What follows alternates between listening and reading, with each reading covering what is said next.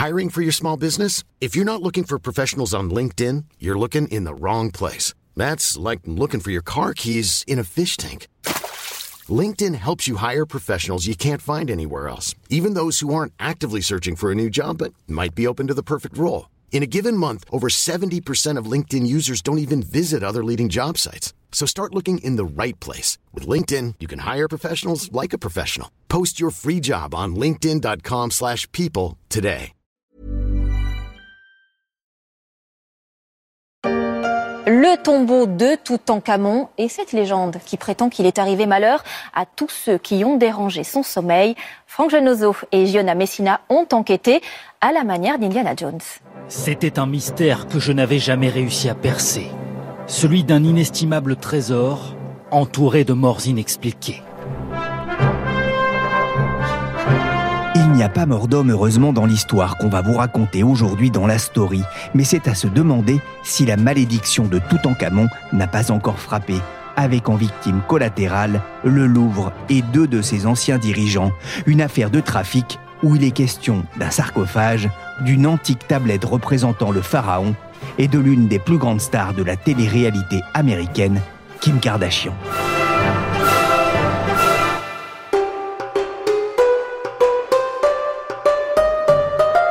Je suis Pierrick Fay, vous écoutez La Story, le podcast des échos. Aujourd'hui, on va s'intéresser à une affaire de trafic d'antiquités qui fait trembler jusqu'à cette vénérable institution qu'est le Louvre. Dix ans après le lancement du projet, le Louvre Abu Dhabi est devenu réalité.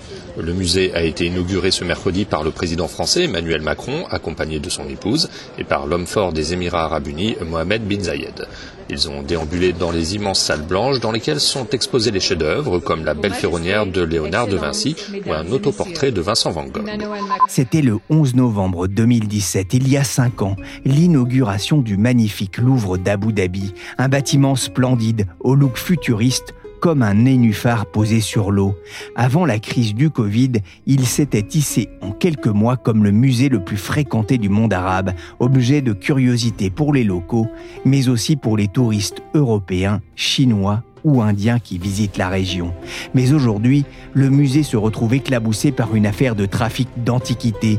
Un ancien patron du musée parisien a été mis en examen concernant des objets vendus au Louvre d'Abu Dhabi dont une stèle représentant Toutankhamon, une affaire révélée il y a quelques mois par le canard enchaîné et qui provoque un certain malaise dans le monde de l'art parisien avec la mise en cause de plusieurs personnalités reconnues de la place. Il y a quelques semaines, Valérie de Senneville et Pierre de Gasquet s'étaient intéressés pour les éco-weekends à cette malédiction.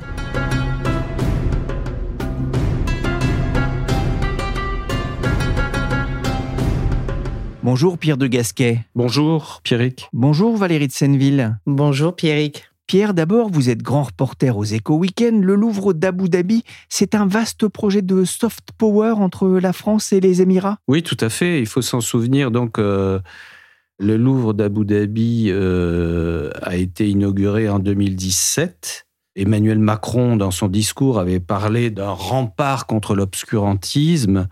C'est un bâtiment euh, très emblématique hein, qui a été fait par Jean Nouvel et qui est magnifique, euh, qui est vraiment euh, un, grand succès en termes architecturaux. Et c'est aussi un accord culturel et diplomatique sans précédent, puisque c'est un accord sur une durée de 30 ans hein, entre Paris et le plus grand émirat du Golfe, qui a d'ailleurs été prolongé en 2021 de 10 ans euh, jusqu'en 2047. Donc euh, c'est vraiment un accord diplomatique euh, très important dans le domaine des musées et un succès en termes de visiteurs aussi, 2 millions de visiteurs en deux ans.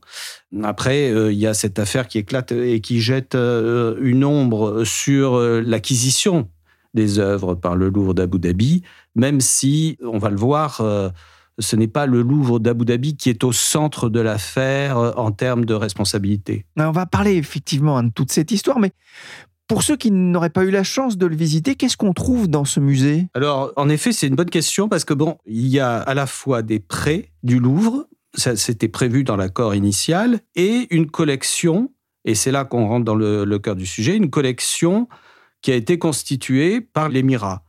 Le Louvre prête chaque année environ euh, une centaine d'œuvres importantes. Et puis, il y a un fonds d'œuvres euh, constitué par l'Émirat et par le Louvre d'Abu Dhabi, plus exactement, et donc euh, qui comporte 700 œuvres environ. Et là, donc, on a des œuvres majeures, comme par exemple cette fameuse stèle de Toutankhamon, un sarcophage euh, dont on va beaucoup parler, qui est celui de la princesse Enoutaoui, qui date euh, de 950 euh, ans avant notre ère, et puis un portrait funéraire. donc il y a beaucoup d'antiquités qui proviennent évidemment de fouilles en Égypte et dans d'autres pays. Valérie de Senneville, vous êtes enquêtrice aux échos, spécialiste des affaires de justice. Vous vouliez ajouter quelque chose? Il n'y a pas que ça, en fait. Ces pièces-là sont au centre de l'affaire. Ce sont elles qui font l'affaire. Mais le Louvre Abu Dhabi, sur le fond, c'est le principe du musée universel. C'est-à-dire que plutôt que de présenter euh, la peinture italienne du XVIIe siècle dans une allée, puis euh, la numismatique dans une autre, on présente euh, les œuvres dans un continuum.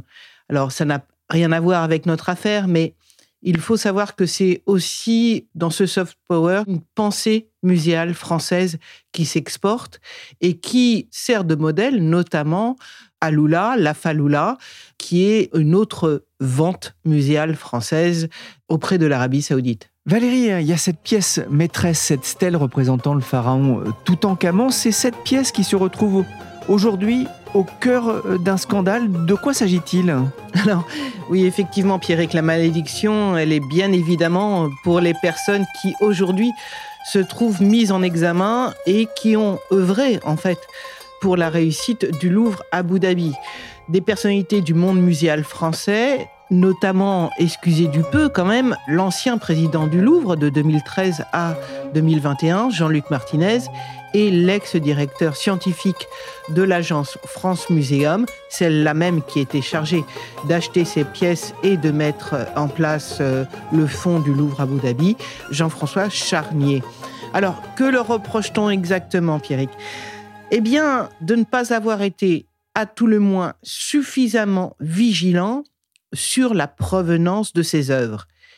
Et les voilà donc tous les deux, à la veille du cinquième anniversaire de l'ouverture du Louvre à Abu Dhabi, dont la fameuse stèle de Toutankhamon est devenue une pièce maîtresse, mise en examen pour blanchiment et ou, ça dépend, complicité d'escroquerie en bande organisée, dans une affaire aussi ramifiée qu'abracadabrantesque. Ah, bravo, c'était pas facile à dire. Ah oui, oui, hein, je suis très fort, je l'ai répété. Escroquerie en bande organisée, les mots sont forts, hein. on va remonter le fil de cette affaire. Valérie, tout commence par la publication d'une photo dans la presse. oui, Pierrick, cette histoire est incroyable à bien des égards. Et la manière dont elle a commencé l'est tout autant. Imaginez, Pierrick, une soirée au Met, le prestigieux musée new-yorkais. Ce soir de mai 2018, tout le gratin est invité. On y croise hommes politiques et people, et parmi eux, la star de la télé-réalité Kim Kardashian. Et celle-ci va poser en robe lamée moulante à côté d'un sarcophage doré. L'œuvre, je parle du sarcophage, est magnifique et vient d'être acquise par l'illustre musée, heureux de l'exposer au public. Si les millions de followers de Kim Kardashian se régalent davantage de la silhouette de la diva catholique que du cercueil du grand prêtre Ned Gemank, les hasards des réseaux sociaux font que la photo, devenue virale, arrive entre les mains d'un trafiquant. Stupeur de ce dernier qui reconnaît l'antiquité qu'il a lui-même vendue illégalement, mais pour laquelle il n'a pas été payé à la revente. Furieux, il s'en plaint à un complice, lequel n'est autre qu'un informateur de Matthew Bogdanos, ancien adjoint au procureur de Manhattan et qui a fait de la lutte contre le trafic d'antiquités son cheval de bataille. À ce moment-là, comme un jeu de domino, la première pièce de cette incroyable histoire vient de tomber. Kim Kardashian en photo dans une robe couleur or qui ressemble au sarcophage d'ailleurs. On peut la voir dans l'article que vous avez écrit pour les Éco Weekend. Pierre, Quel est le problème avec cette antiquité exposée ce soir-là? Alors, ce qu'il faut bien comprendre dans cette affaire, c'est que en fait, il n'y a pas de doute sur euh, comment dire l'authenticité des pièces, mais c'est vraiment un problème de faux certificat d'origine. Donc, c'est la date de sortie de ces pièces qui est en cause. Or, ce sarcophage du prêtre euh, Mank, qui est à l'origine de l'affaire, hein, puisque c'est là que le scandale éclate, c'est comme le disait Valérie au Met en 2019, hein, c'est tout le point de départ. Pourquoi? Bah, Parce qu'il euh, y a un soupçon, il y a même euh, une, une certitude à un moment établie par les enquêteurs américains qu'il est sorti illégalement d'Égypte. Donc il a été acheté en 2017 par le Met pour 3,5 millions de dollars, mais en fait les enquêteurs de New York sous la houlette de Matthew Bogdanos, qui est donc euh, le procureur de New York, qui est un ancien GI, qui connaît tout à fait le problème de pillage des œuvres, puisqu'il a été à Bagdad et il a assisté euh, au pillage euh, des œuvres en Irak. Et donc, il a établi que ce sarcophage était sorti illégalement. Le personnage important à partir de là, c'est un égyptologue français qui s'appelle Marc Gabold, et qui va, au vu de cette découverte, prévenir les conservateurs du Louvre qu'il a lui-même des doutes sur la provenance d'une autre œuvre qui a été vendue par le même marchand et le même euh, expert, euh, Kuniki, donc, euh, qui a été ensuite mis en examen et arrêté, et qui a fourni les mêmes certificats et qui est à l'origine des mêmes transactions. L'enquête va d'abord porter sur ce marchand, Robin Dib, et sur un expert en antiquité, Christophe Kunicki.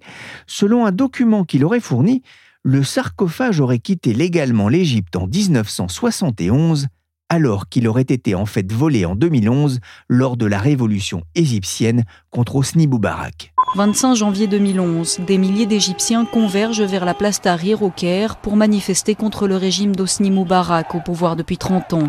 C'est le premier jour de ce qui deviendra le plus important soulèvement qu'ait connu l'Égypte. Valérie, c'est le début d'une enquête menée par l'OCBC, l'Office central de lutte contre le trafic des biens culturels Oui, en France, l'affaire démarre exactement le 24 juillet 2018 et c'est une enquête préliminaire, comme on dit dans termes juridiques, qui est ouverte. Elle est confiée donc à l'OCBC et c'est un office qui a été créé en 1975 et qui dispose d'un effectif d'une trentaine de policiers et gendarmes formés en histoire de l'art. Des flics, donc, experts en histoire de l'art, ça existe. Car il faut le savoir, le trafic d'œuvres d'art est devenu le troisième trafic mondial derrière la drogue et les armes. Il représente plusieurs milliards d'euros par an, notent les inspecteurs de l'OCBC, à l'appui de leur enquête. Et ils ajoutent, à l'instar des diamants du sang, issus du continent africain et dont la vente alimente des conflits menés par des rebelles, les antiquités en provenance de zones de conflits armés sont désormais appelées antiquités du sang. Voilà, le décor est planté. Il ne faut pas oublier d'ailleurs le contexte de cette affaire. Hein. On est après les printemps arabes. On est aussi avec Daesh, la mainmise de l'organisation de l'État islamique sur la région irako-syrienne, qui n'est autre pour euh, ceux qui n'ont pas fait d'études archéologiques que l'ancienne Mésopotamie, une des zones les plus fécondes de l'archéologie. Et tout ceci jette une ombre sulfureuse sur les marchés des biens culturels. Pierre, vous parlez tout à l'heure des provenances. C'est ça, l'Égypte notamment, après le printemps arabe, après une législation qui interdit l'exportation d'œuvres d'art. Donc tout le jeu, entre guillemets, c'est de dater ces œuvres d'art avant l'interdiction. Au moment où l'enquête démarre en 2018, hein, on, n'est euh, pas loin des attentats en France, etc. Donc, on soupçonne, on a peur que cet argent ait permis d'alimenter euh, l'État islamique. On verra que l'enquête, jusqu'à présent, n'a absolument pas prouvé ni euh, révélé de financement du terrorisme. C'est pas au cœur du sujet et il n'y en a pas eu, vraisemblablement. Au cœur de l'enquête, il y a donc ce personnage intéressant, Christophe Kunicki. Il a fourni plusieurs de ces antiquités incriminées qui est-il et, comment se défend-il? Il faut bien voir que Kuniki, c'est quand même que la partie émergée de l'iceberg. Parce que derrière lui, s'il a pu mettre en, vente tous ses biens, Et s'il est devenu l'unique pratiquement fournisseur, Pierre le, disait, l'unique fournisseur du Louvre à Abu Dhabi, c'est que derrière, il y a bien un réseau. Un réseau qui, paradoxalement, a lui aussi pignon sur rue, puisqu'on trouve la famille Simonian. Ce sont des marchands d'art extrêmement riches qui vivent en Allemagne, qui ont amassé des œuvres d'art au cours des années. D'ailleurs, euh, tous leurs euh, avoirs ont été saisis en Allemagne. Ils sont donc au cœur de cette enquête. Et pour faire le lien avec des vendeurs. Ils ont un homme de main qui s'appelle Robin Deep, qui est aujourd'hui en, prison en France. Et c'est lui qui va euh, fabriquer les faux certificats. À la demande ou pas de Kuniki, ça, on n'en sait rien.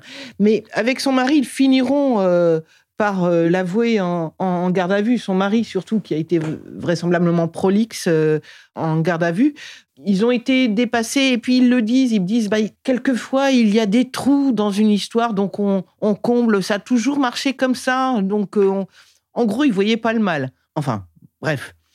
Et puis, euh, surtout, à l'époque, euh, il y a une compétition extrêmement forte entre les grands musées internationaux pour la vente d'établissements clés en main aux Émirats. Et il y a un expert qui nous a raconté que à l'époque, la pression était forte pour que le Louvre Abu Dhabi dispose d'une collection exceptionnelle. Or, ceux qui étaient aux commandes devaient acheter sur un marché des antiquités de plus en plus restreint, avec peu d'objets et très cher. D'où l'importance des bonnes relations personnelles dans le milieu des vendeurs et l'occasion pour des personnalités douteuses de faire fortune. Voilà, donc le réseau Simonian est déjà en alerte. Robin Deep se charge de nettoyer ou de rendre ça plus ou moins clean. Et Christophe Kunicki et son mari de mettre en vente ces pièces. Alors, est-ce qu'ils étaient au courant que les documents étaient trafiqués? Il s'en défend aujourd'hui. Il était convaincu de l'origine parfaitement licite des pièces, dit son avocat, même si pour certaines, la documentation afférente pouvait être difficile à reconstituer. son avocat lui-même l'admet. Euh, Emmanuel Marcini, avec Jean-Philippe Gosset, ils, euh, défendent le couple Kuniki sans père. Il n'empêche, à l'époque, l'argent coule à flot et fait tourner les têtes. Rendez-vous compte, la convention financière de 2007 signée entre la France et Abu Dhabi prévoit près de 1 milliard d'euros hors inflation versés au Louvre par tranche jusqu'en 2026, dont 400 millions pour la seule utilisation de la marque Louvre. Ah, les enjeux financiers, on le voit, sont énormes et les faussaires sont de plus en plus ingénieux pour produire des certificats mêlant vraies et fausses informations. C'est ce que vous a expliqué Vincent Michel de l'Université de Poitiers ce qui rend complexe le suivi de certaines antiquités. Selon l'OCBC, plusieurs pièces vendues au Louvre d'Abu Dhabi l'auraient été grâce à de faux certificats à l'image donc de ce sarcophage de la stèle de Toutankhamon ou d'un buste de Cléopâtre acheté pour 35 millions d'euros.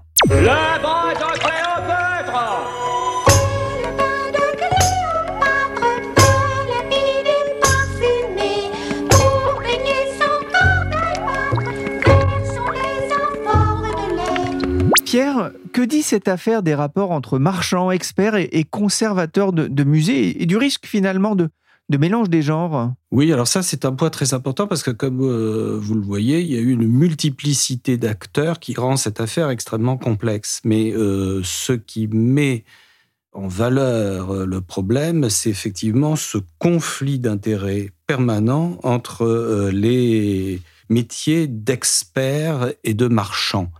Alors ça, c'est un point qui, a été relevé par nombre d'observateurs, et notamment par Christian Giacomotto, qui est membre de la commission des musées et qui s'est vu confier une mission par le ministère de la Culture pour euh, trouver justement de nouvelles parades contre le trafic d'œuvres d'art. Et donc, euh, cette mission n'a pas encore rendu ses conclusions, mais déjà, on sait qu'au cœur de la mission, il y a ce problème de conflit d'intérêts entre les experts, les marchands et les conservateurs. Et le, problème majeur, c'est euh, le cumul des métiers euh, marchands et experts, puisque, par exemple, euh, Kuniki, qui travaillait pour la maison Pierre Berger et qui est devenu un, des experts les plus présents sur le marché des antiquités, avait un intérêt dans la vente de ces objets. Donc, euh, évidemment, on comprend tout de suite qu'un expert qui a un intérêt et qui perçoit une commission dans la vente des objets euh, est dans une position euh, tout à fait scabreuse et que c'est à l'origine de pas mal de dérives dans ce secteur. Le Louvre Abu Dhabi s'est constitué partie civile fin mai dans l'enquête sur le trafic d'antiquités pillées au Proche et au Moyen-Orient, une affaire dans laquelle l'ancien président du Louvre Paris est mis en cause, tout comme le directeur scientifique de l'agence France Muséum, Valérie. Que reproche-t-on exactement au tandem Martinez-Charnier? Est-ce qu'ils ont été suffisamment euh, euh, vigilants? Mais si on veut plonger dans les ramifications juridiques et judiciaires pures, c'est assez difficile à comprendre concernant ce tandem, comme vous dites, parce que au-delà des personnes, c'est tout un système qui est mis en cause, et plus précisément cette vigilance des conservateurs dans la recherche des objets achetés. S'ils ont une obligation légale en la matière, le processus, lui, n'est pas codifié. Dès lors, on découvre que les dossiers présentés aux commissions d'acquisition ne sont qu'une accumulation d'informations et de documents disparates, catalogues d'exposition, actes, etc., qui vont permettre de retracer la trajectoire de l'œuvre. Et Martinez et Charnier, et surtout euh, Jean-Luc Martinez, trouvent ça d'autant plus injuste qu'ils ont euh, été les premiers à alerter sur la recherche de, provenance, d'autant plus qu'ils rejettent toutes les accusations. Son, l'avocat de Jean-Luc euh, Martinez nous a bien spécifié que leurs clients rejetaient toute responsabilité dans cette affaire et qu'il n'avait pas la responsabilité de vérifier l'authenticité des documents.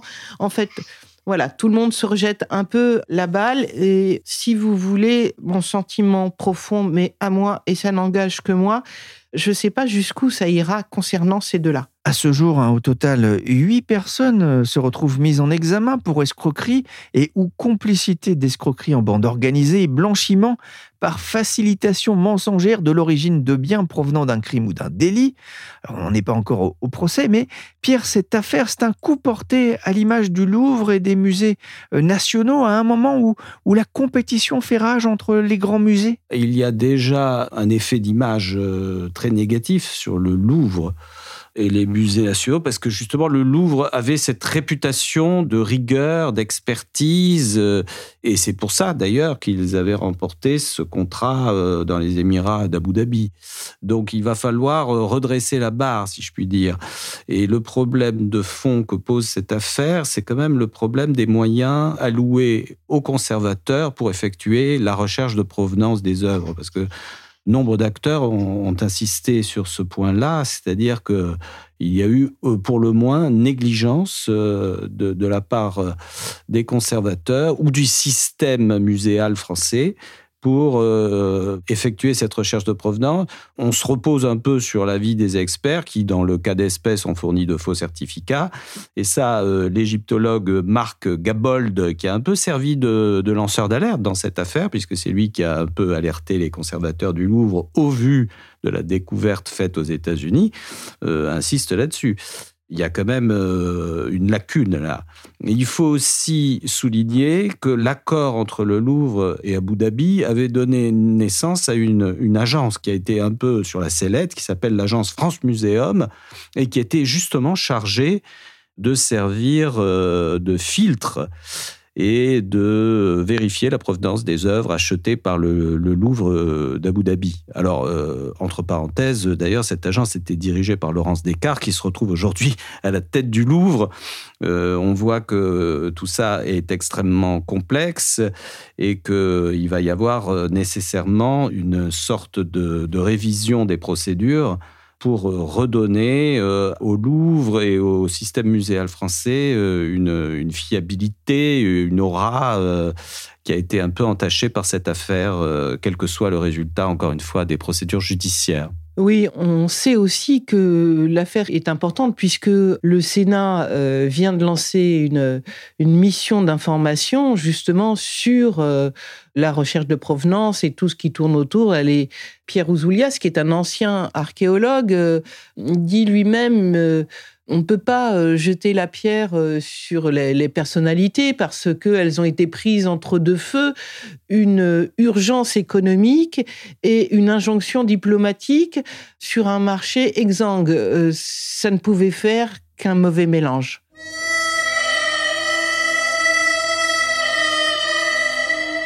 Il y a un héritage de mauvaises habitudes, hein, c'est ce que vous a raconté aussi un, spécialiste dans l'enquête que vous avez écrit pour euh, les Éco Weekends. Dans les années 2000, le marché des antiquités, c'était le Far West. Vous avez même raconté un fin connaisseur du milieu. Cette crise intervient à un moment où la pression est aussi de plus en plus forte sur les musées en matière de, restitution, à l'image de la pierre de Rosette réclamée aujourd'hui par euh, l'Égypte Oui, tout à fait. Euh, c'est vrai qu'il y a euh, toute cette question des restitutions qui ne concerne pas que l'Égypte d'ailleurs. Et il y a une demande de restitution de la pierre de Rosette qui a été formulée par l'Égypte, même si certains égyptologues ont des doutes sur les chances de la voir aboutir. Euh, le British Museum euh, est très attaché à cette pièce qui est une pièce majeure du musée. Néanmoins, effectivement, le problème des restitutions est en filigrane dans toute cette affaire. Et là, il faudra voir comment l'Égypte réagit. Est-ce qu'elle va demander la restitution d'une des pièces du Louvre d'Abu Dhabi ou est-ce que le Louvre d'Abu Dhabi va prendre l'initiative de lui restituer comme il, euh, il en a été question, euh, dit-on dans la presse euh, locale, un sarcophage de la princesse euh, pour faire un geste et montrer qu'ils sont sensibles à cette problématique, ça reste encore une question ouverte. Toujours est-il que pour le moment, l'Égypte n'a rien réclamé au Louvre d'Abu Dhabi. Il faut voir qu'il y a des accords diplomatiques complexes avec des marchés de vente d'armes aussi euh, qui sont liés à ces accords. On le sait euh, dans le cadre de l'accord entre le, Louvre et l'Émirat. Donc euh, il y a des négociations qui ont lieu un petit peu en coulisses. Merci Pierre de Gasquet et Valérie de Senneville, journalistes aux échos. Vous pouvez retrouver leur enquête sur leséchos.fr. La story s'est terminée pour aujourd'hui. Cette émission a été réalisée par Willy Gann, chargé de production et d'édition Michel Varnet.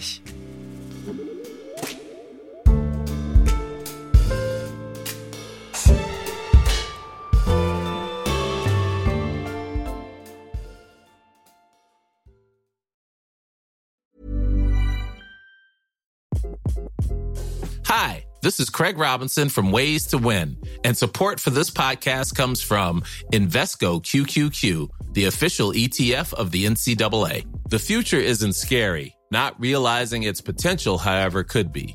Just like on the recruiting trail, I've seen potential come in many forms as a coach. Learn more at Invesco.com slash QQQ. Let's rethink possibility. Invesco Distributors, Inc.